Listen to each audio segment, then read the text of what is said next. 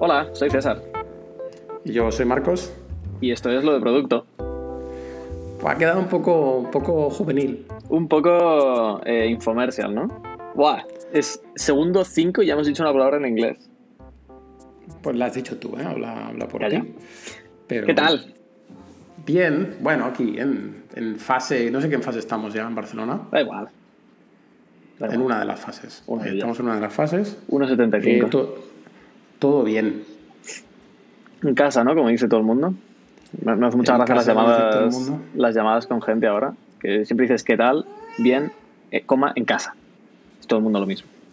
Como si hiciese falta especificarlo. Ya.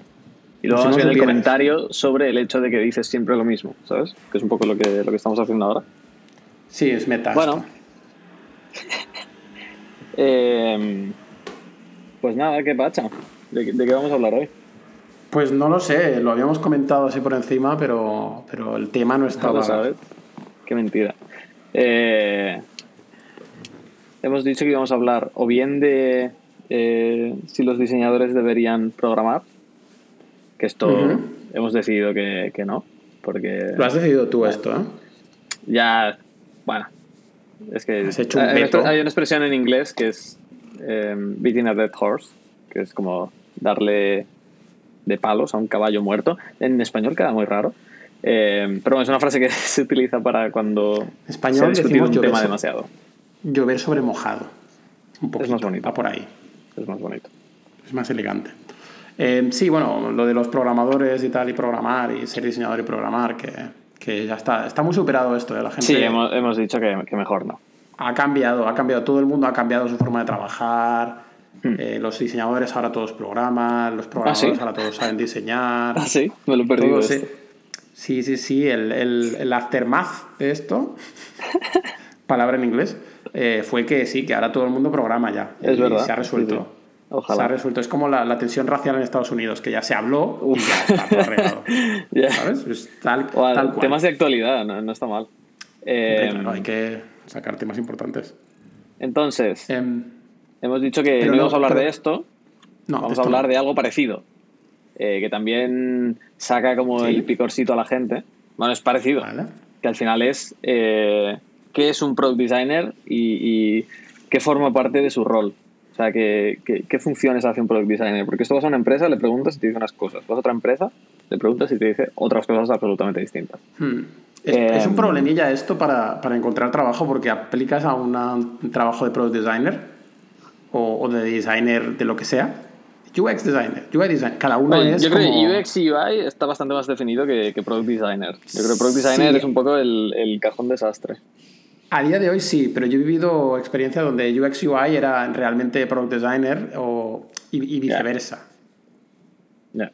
¿Vale? Pero bueno, eh, ¿qué, hace un product designer? ¿De qué... hace un product designer? Em, nosotros podemos decirlo desde la perspectiva de Factorial, que al final es la, empresa en la que trabajamos, y nosotros somos una, definición concreta. De hecho, no tenemos product designers. Eh, esto es algo que ha cambiado recientemente. Eh, porque históricamente siempre hemos tenido product designers, pero ahora hemos decidido cambiarles un poco el nombre porque eh, al final las funciones que hacían no eran solamente diseñar. Entonces no era correcto llamarlo product designer porque pues si lo veía alguien de fuera que quizás el design no es su fuerte, eh, pero sí que pues es alguien que, que, tiene otro tipo de fuertes, como por ejemplo, pues yo que sé, detección de oportunidades o yo que sé, el, tener la capacidad de concebir soluciones creativas para, problemas, eh, etcétera, etcétera, pues quizás con lo de Product Designer se, se echaba un poco atrás, ¿no? Entonces, em, hemos decidido, he decidido... Eh, Gracias por, incluirnos. En... renombrarlo. Ahora em, lo que tenemos se llama Product Makers, que está basado en, un post que leí por ahí de, de los de Buffer. Em, que de hecho no me acuerdo ni si hablaban de este rol concretamente, pero me gustó el nombre, entonces decidí, decidí cambiarlo. Y, nada, eh, el, cambio de nombre refleja un poco eso, ¿no? El, qué funciones acaba haciendo la persona de producto, que al final es como el, eh, el rol que nunca nadie ha sabido qué título ponerle, persona de producto, suena fatal.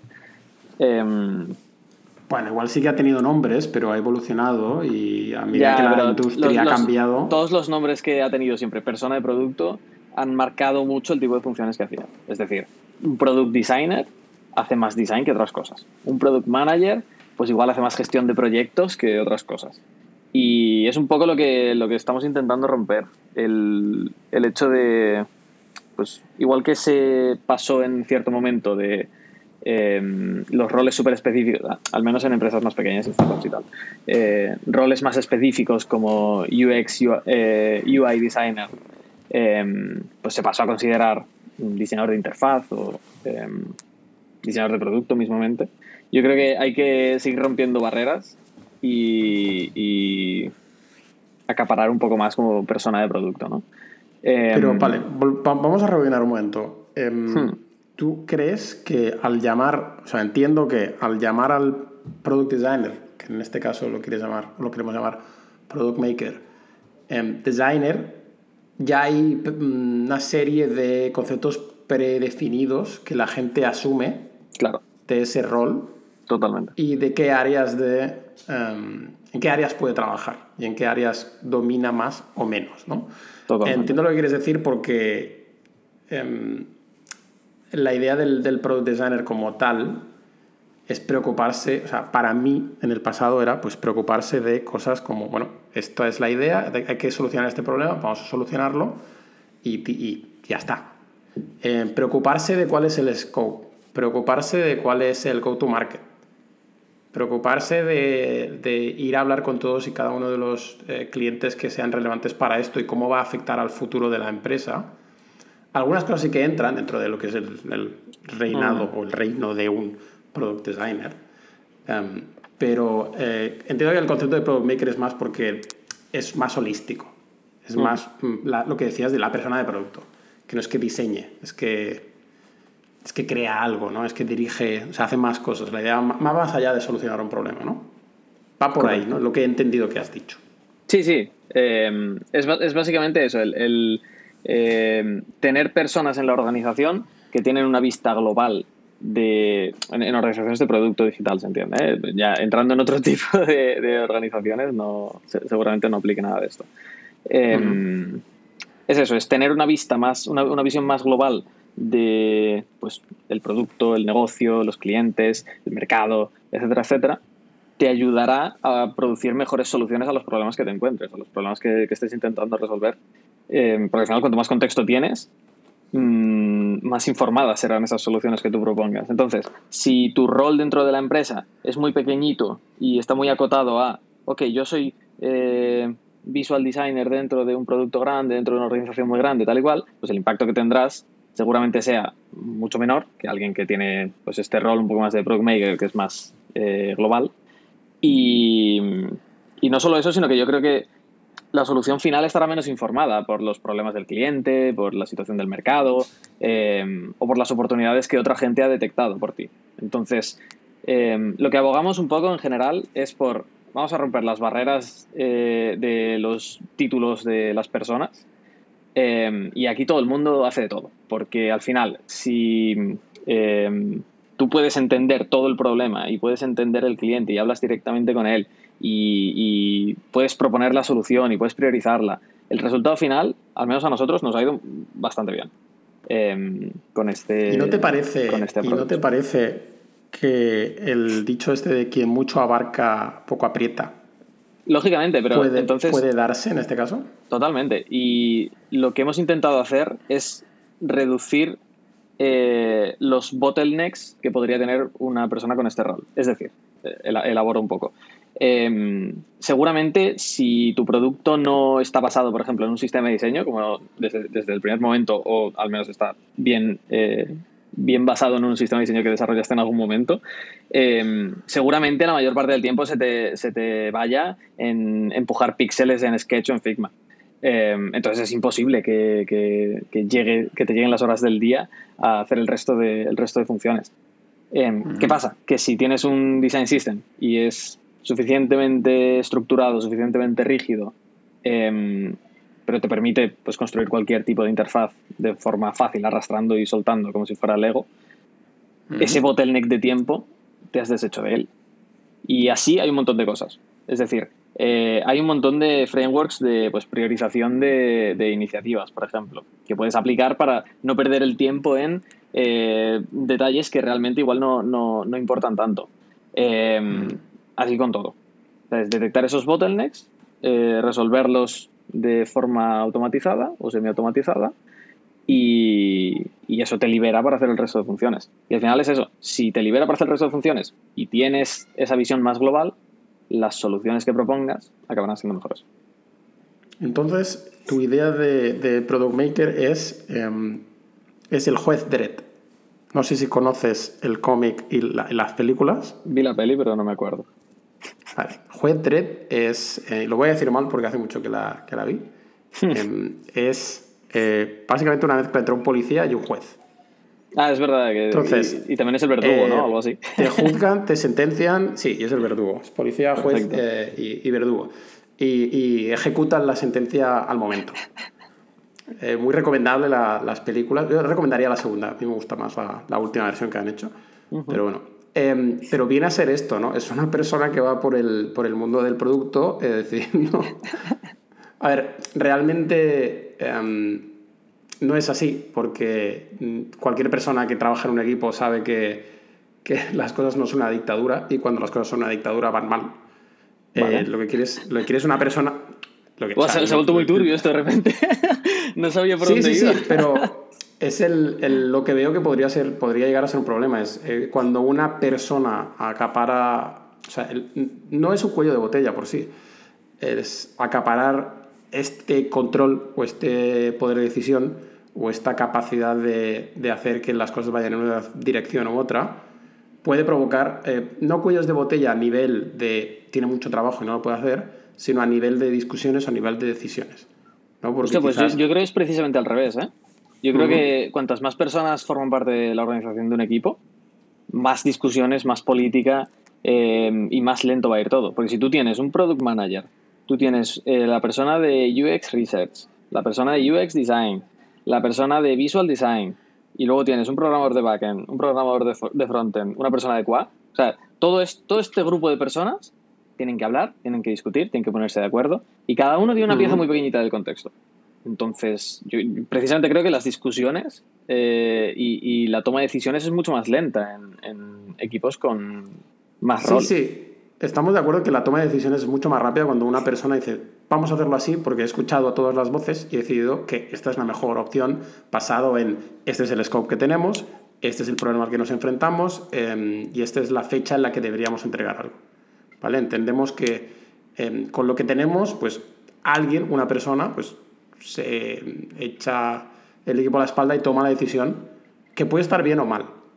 Em, lo que la pregunta igual, o la duda, em, que no digo que esté bien o mal, eh, o sea, totalmente de acuerdo en que va a ser más rápido tomar decisiones, evitamos un poco el design by committee, de venga, aquí hablando todo el mundo hasta que decidamos algo, em, pero lo que se pierde un poco, o se puede perder si no se va con cuidado, es que la gente se sienta parte del equipo, que, alguien se sienta escuchado, porque si alguien no se siente escuchado y sus opiniones no llegan a, impactar al proyecto, puede darse el caso de que haya cierta frustración. Entonces, yo no digo que sea malo, pero digo que ¿no te parece que puede, puede traer algún problema? Puede, que hay que ir con cuidado a la hora de implementar esto, de que la gente que tiene ese, esa capacidad de decisión em, debería ir con...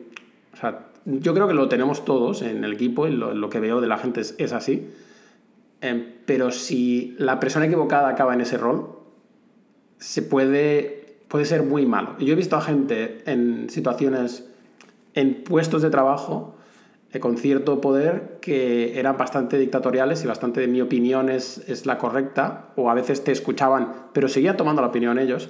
Entonces yo veía que ahí lo que se creaba era frustración por parte del resto del equipo que decía, han tomado una decisión incorrecta, nos han escuchado a todos y nos han ignorado. Entonces, ¿cómo, ¿cómo evitarías que esto llegue a pasar? Sé por dónde vas, pero es que creo que es una de las cosas que evita este tipo de rol precisamente, porque si tú eres el owner de proponer y ejecutar una solución, tú serás el owner del impacto que tiene esa solución. Y si es bueno, eh, perfecto. Y si es malo, tú eres el owner, eres el responsable de, ese impacto. No, no, puedes ir y decir, eh, no, mira, es que el diseñador eh, no hizo lo que yo quería. No puedes decir, eh, mira, es que el product manager quería esto y yo le dije que no sé qué. No, no, no, no. O sea, aquí estás tú solo o sola. Entonces, yo, creo que ese sentimiento de ownership, ese sentimiento de, hostia, es que, claro, me la juego yo, no, no tengo otra gente en el equipo. Em, a la que poder apuntar si, pasa algo. Em, es, justo lo contrario a, provocar un rol pues, más dictatorial, ¿no? Porque al final es tu proyecto y, no, estás mandando sobre nadie, sino que estás tú mismo decidiendo cuál es el, el camino que vas a seguir. Bueno, decidir el camino viene a ser mandar de, alguna manera. Sí, pero no les estás mandando a nadie. entiendo. Yo creo que, sí, sí, yo creo que la clave quizás entonces lo que estás diciendo es, es la accountability, o sea, la responsabilidad, no de la responsabilidad de tomar la decisión, sino la responsabilidad de las consecuencias que, bueno, claro. Es que, estás, es, tu proyecto. Sí, sí. Y por el hecho de ser product maker, tú te encargas de eh, hacer una gran parte de, de ese proyecto. Eh, y entonces tienes ese accountability mm. del impacto que tiene el proyecto en, en, la empresa. Ok. Ok, yo, claro, o sea, lo que está intentando era buscar fallas a, esta, este sistema. Ah, las hay. Y, y, de hecho yo creo que, eh, tienen que tienen mucho que ver con el tipo de roles y el tipo de organización que tengas. Eh, hay ciertas cosas que creo que son necesarias para que un rol así tenga sentido. Em, una de ellas es, pues como ya he dicho, el tema del design system, por ejemplo. Al menos en nuestro caso, eh, ha sido clave para no liarnos a diseñar más de lo que, de lo que deberíamos. Eh, y nos ha permitido pues tener el tiempo para, poder dedicarlo a, otro tipo de tareas. Al final, el otro día eh, preguntaba a uno de nuestros diseñadores cuánto tiempo dedicaba a, hacer cosas en Figma. Y me dijo que pues como el 30% de, de su día, más o menos, se dedicaba a diseñar. Entonces, ¿es un product designer? No lo sé, probablemente con un 30% diría que no. Eh, de aquí viene, viene un poco todo. Eh, luego, otra cosa importante yo creo que, que, nos ha favorecido bastante en nuestro caso es que el rol de developer también lo considera, o sea, todos nuestros developers son full stack. Obviamente, pues cada uno tiene eh, como más mano con backend o con frontend o con lo que sea, o con infraestructura o con, o con lo que sea.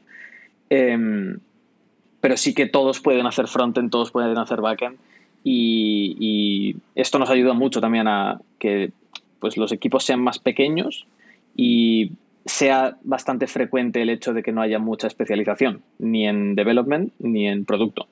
Entonces creo que como tónica general de, equipo de producto, eh, tiene, tiene sentido tener varios roles que son, que son full stack, por así decirlo. Em, Entonces, una pregunta es, em, resume cuál es el rol o cómo podría, podría ser el día de, de, una persona, de un product maker, en este caso en Factorial, ¿no? Porque nos hemos centrado mucho en este perfil de, bueno, sabemos que la gente conoce el perfil de product designer como tal, que se, más o menos existe en la mayoría de empresas. Hay un poco de variedad sobre si eres más UX UI o si eres más visual o si eres más product eh, thinker o como lo quieras llamar. Em, pero el nuestro, ¿podrías definirlo así un poquito de cómo sería un día de esta persona? ¿Qué tiene que hacer? Eh, sí. Em, hay varios aspectos que de hecho los tenemos definidos en nuestro, en nuestro plan de carrera para cada uno de los niveles que tenemos, de las cosas que se esperan de, un product maker. Em, entre otras, pues lógicamente diseñar es una de ellas. Esto es algo que, mm, es, así. Em, de hecho, los perfiles que contratamos todos tienen background de diseño porque a pesar de que igual no pases mucho tiempo diseñando, sí que tienes que ser capaz de ágilmente pillarte los componentes que tocan del design system, entender eh, cómo funciona el diseño de interacción y arrastrarlos de forma que tengan sentido, ¿sabes? Que la arquitectura de información tenga sentido y que em, no hagas cristos, porque puedes llegar a hacer cristos, con, aunque tengas un sistema de diseño bastante, bastante cerrado. Entonces eso, hay una parte que es, que es diseño. Em, hay una parte súper importante que es hablar con, hablar con gente de forma interna y externa. Es decir, hablar con otros equipos para detectar oportunidades o para validar eh, soluciones o em, para obtener más información al final. Y luego de forma externa, pues lo mismo, pero con clientes directamente. Todos los product makers en Factorial hablan directamente con cliente. No tienen que ir a través de un proxy, como puede ser un product manager, que se encargue de hablar con el cliente, porque esto también es muy frecuente. El diseñador está en la cueva en el Figma y el product manager es el que habla con el cliente directamente o con el equipo que toque. Pero el product manager no sabe nada de esto, entonces pierde contexto en esta interacción en la que no está. Depende de la empresa, evidentemente, y hay empresas donde sí que lo hacen y, y tal, pero se puede, se puede dar el caso de esta compartamentalización de, de roles. Em, entonces, ¿qué más? Em, entonces lo que decimos es que la Holy Trinity del rol en cuestión es eh, un Product Designer, Product Manager y User Research en todo en un perfil. Eh, sí, correcto. Ok. Correcto. Em, entonces, eh, también hay otras partes del rol que son, pues, por ejemplo, em, sacar información de, métricas internas de la empresa, eh, métricas de uso de producto, este tipo de cosas. También hay, una parte súper importante que al final es la detección de oportunidades, que esto es de, lo más jodido que hay. Que es básicamente mirar el estado del producto, mirar el estado del mercado, entender los problemas de eh, los clientes que tienes y los que no tienes definir esos problemas de forma que varias personas puedan entenderlos y la parte jodida, que es proponer las soluciones a esos problemas. Y no solo eso, sino además priorizarlas. Porque todo tiene solución. El tema es cuál hacemos antes.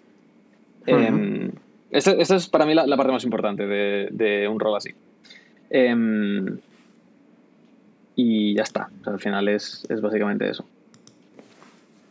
Diría. Igual me dejo algo, pero bueno. Em, más o menos es eso. Entonces, como dije antes, ¿cómo una persona puede físicamente hacer todo esto? Em, por un lado, tiene, tiene, que ser un tipo de perfil bastante concreto. Eh, y esto es, algo que personalmente me he esforzado mucho en buscar. Em, y es gente con una curiosidad infinita. Es decir, gente que, que quiere entender cómo funciona todo. Gente que, que no se le caen los anillos por ponerse a escribir SQL, ¿sabes? Aunque sean, aunque vengan de un perfil de, diseño de, producto o diseño de UI o visual design, em, que tengan la curiosidad para aprender SQL y, poder sacarse ellos sus propios reports, ¿sabes?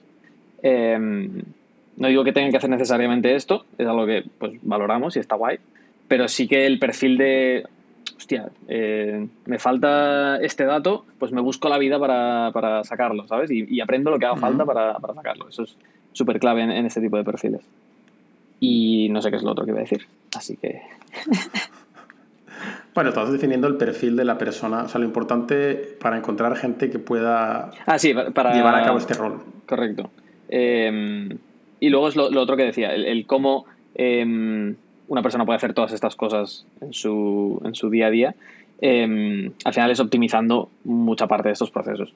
Eh, pues lo que digo del Design System, tú no te vas a poner a eh, diseñar una solución en una pantalla en blanco y tener que crear las cosas de cero, sino que ya sabes cómo funciona la interacción en Factorial, ya sabes eh, qué pinta tienen todos los botones, todos los inputs, todos los cards, todo en Factorial está ya definido.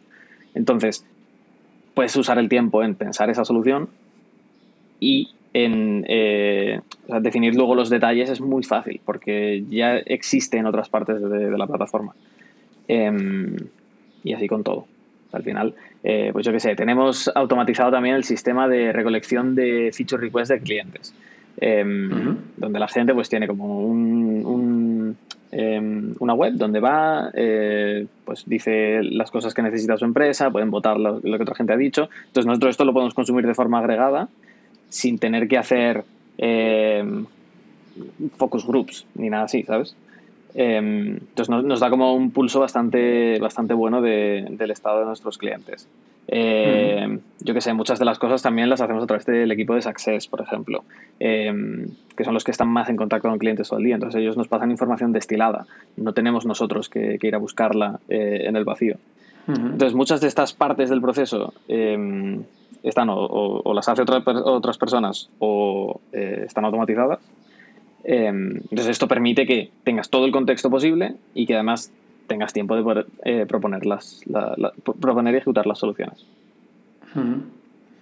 Eh, como persona que, que, está en este rol, estaría guay explicar un poco mi experiencia de este rol. ¿no?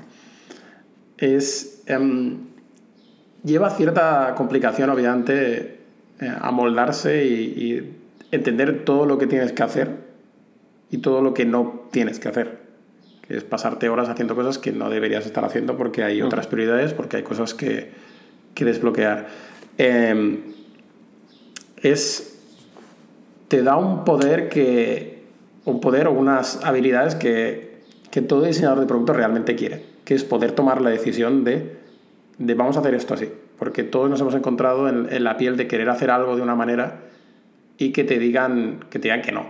Que te digan que no y que no haya discusión posible. Hmm, esto de hecho y realmente es, posible, momento, es posible que, que, sea la decisión correcta no hacer esto.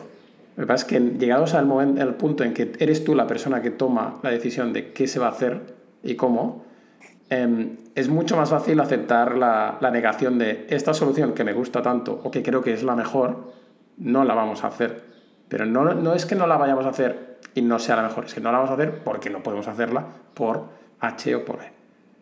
Entonces, te, da ese, te da esa capacidad de entender realmente el problema de, desde, desde más perspectivas y suaviza estos tipos, este tipo de golpes y a la vez eh, conlleva cierta tristeza de tener que decidir cosas um, basado en diferentes factores. Porque no todo en el diseño de producto es diseñar el producto que sea más perfecto, sino es el, el delivery, básicamente. Es sacar cosas que funcionen, en solucionar los problemas que tiene el cliente. Pero es que al final depende de, tu definición de perfecto. Perfecto es que el producto es eh, pixel perfect, super usable, eh, ¿sabes? Que toda la estructura de la información es correcta. O perfecto es que soluciona el problema del cliente. Porque para mí, eso yo lo tengo clarísimo, o sea, para mí perfecto es que solucione el problema a alguien. Porque si le aportas valor, eh, te comprará. Y, si, no, eh, si no se entiende eso, o sea, si tú como product designer en cualquier empresa no entiendes esto, no harás un buen trabajo como, como designer, porque te centrarás en, construir productos que en el vacío eh, están muy bien y, y son súper usables y tal, pero si no resuelven un problema, no valen para nada. Y eso es así. Que realmente la idea de perfecto em, depende de, cómo la estás enmarcando. ¿En qué sentido es esto perfecto? Eh, hay productos que pueden ser perfectos en un sentido, pero no en otros. Em, entonces, en el momento en que a una persona le das tres roles, su concepto de perfecto eh, son tres conceptos de perfecto en, una sola cosa. ¿Vale? Evidentemente, con el, con el tiempo, con tiempo infinito y recursos infinitos, todo puede ser perfecto. Pero, pero ni Apple, que hasta, bueno, porque durante gran parte de, la década ha sido como la referencia en diseño de producto em, físico y, digital, em, sobre todo en usabilidad, han hecho, la, la liado parda también. Entonces, perfecto, perfecto, mm, también como puedas. ¿Perfecto en qué sentido? Pero, pero sí, sí, sí, te entiendo. Eh, Guay, pues eso. No sé, eso es un poco el, pues rol, el rol de Product Maker en Factorial. Em, es guay porque la gente que ha visto la organización desde fuera o que le, pues, le, hemos abierto las puertas y le hemos enseñado cómo funciona el equipo de, de producto de Factorial y el de desarrollo. Em, lo primero que, que, se asombran siempre es el, el poder que tienen los, los product makers, ¿no? El, eh, un poco lo que, lo que comentabas tú, el, generalmente se ha, se intentado reivindicar siempre el rol de eh, diseñador como eh, algo muy importante dentro de las empresas, algo que te marca la diferencia con, competidores. Em, y, ¿sabes? Siempre ha habido este, este tipo de reivindicación. Em, pero la verdad es que hasta que no lo juntas con negocio, tanto que al final acaba haciendo el rol la misma persona, nunca tendrán ese, ese, rol ni, ni, esa importancia dentro de la organización. Porque al final, una empresa es un negocio. Y lo que no toca el negocio no es importante. Y eso es así. Oh. Nos quedamos con esto, lo dejamos ahí. Capitalismo. Em, bueno, pero, pero, es que yo, yo, creo que es así. Yo creo que es por eso que, que en el caso de nuestra organización, eh, los product makers pueden tomar este tipo de decisiones. Porque mm, una de sus preocupaciones es, la, la, la es, el negocio. Es eh, hacer productos que tengan sentido dentro de un mercado eh, y que resuelvan los problemas de los clientes que son los que te van a comprar. O sea, no, no hay más. Es bastante simple realmente. y hacen todo lo posible para llegar a eso. Esa es la, definición de Product Maker. Yo creo que lo podemos dejar por aquí. Ha quedado muy bonito todo, ha quedado redondo. Yo creo que sí. Y ya pues ya haremos otro, ¿no? Dentro de un par de semanas. Venga. Vale. Si la gente tiene preguntas, ya sabe que nos pueden escribir en lo de producto.com. Y luego igual no las respondemos, ¿eh? pero nos pueden escribir, también nos pueden escribir por ¿Ya has mirado si alguien nos ha escrito? No, pero que escriban. No, no, no. Me llega una notificación. Por Twitter sí que lo miramos. Sí, sí, por Twitter igual estamos más activos y hicimos más tonterías. Sí. Pero, pero eso, si alguien tiene curiosidad, pues, pues ya sabe. Y, muchas gracias por escucharnos. ¿Qué es esta voz? Eh, la voz de, de podcast. Pero en plan muy de noche. Hasta el próximo.